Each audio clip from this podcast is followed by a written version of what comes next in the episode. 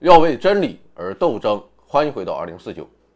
发挥了三天的科学精神之后，你以为空难系列它就结束了吗？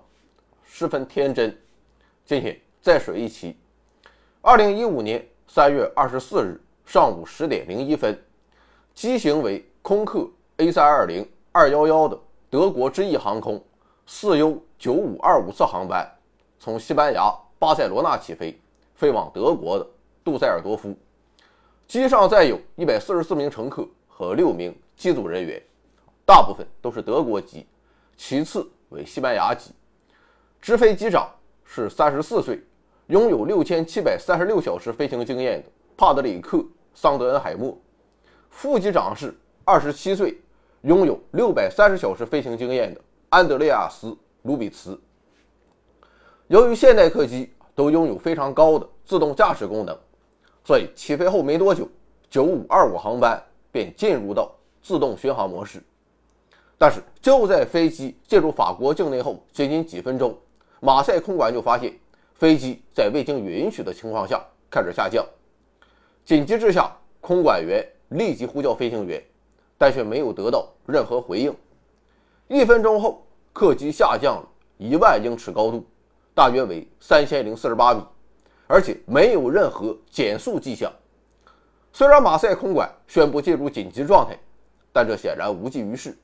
最终，空管员只能眼睁睁看着飞机从雷达屏幕上消失得无影无踪，坠毁在阿尔卑斯山区。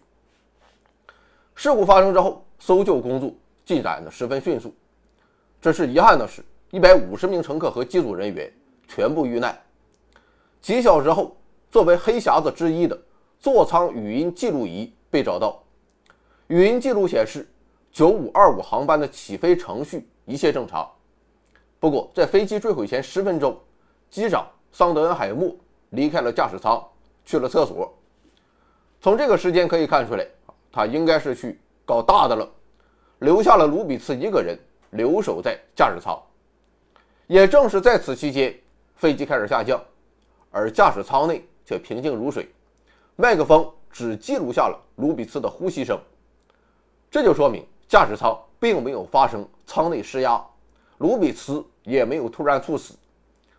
除了卢比茨的呼吸声之外，麦克风中还传来越来越大撞击驾驶舱门的声音。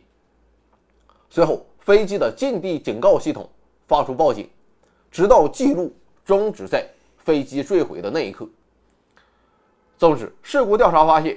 飞机没有出现任何机械故障，也没有任何恐怖组织宣布为此事负责，安检系统也没有发现任何乘客和行李的异常。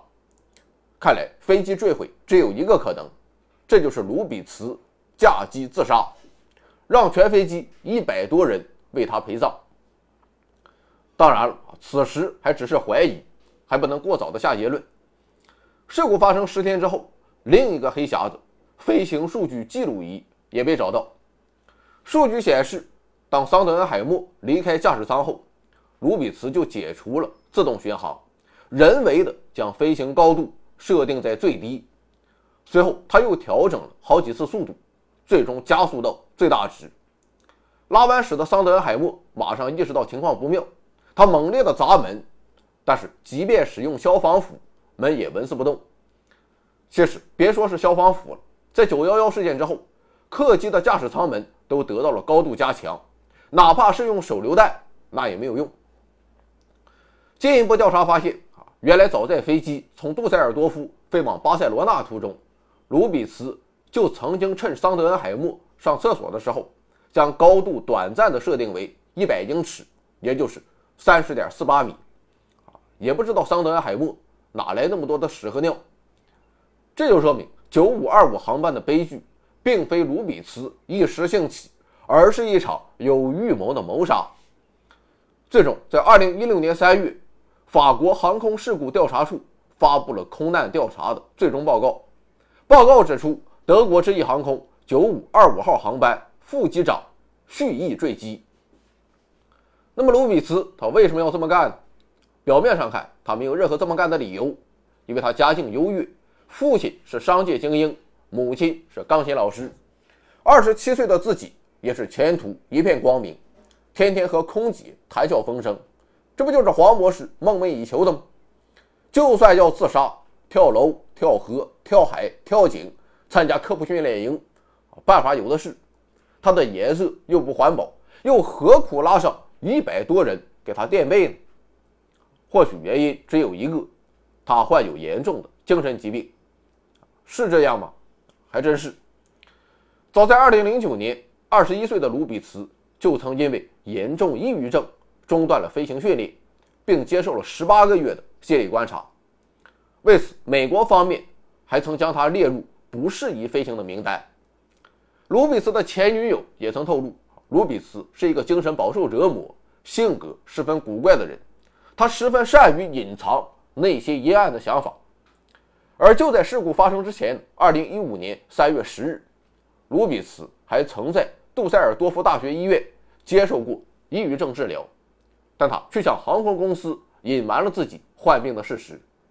所以，本次空难的发生，德国之翼航空也存在着严重的失察行为。同时，按照惯例，德国之翼也停用了四 U 九五二五的班号，改为四 U 九四四幺。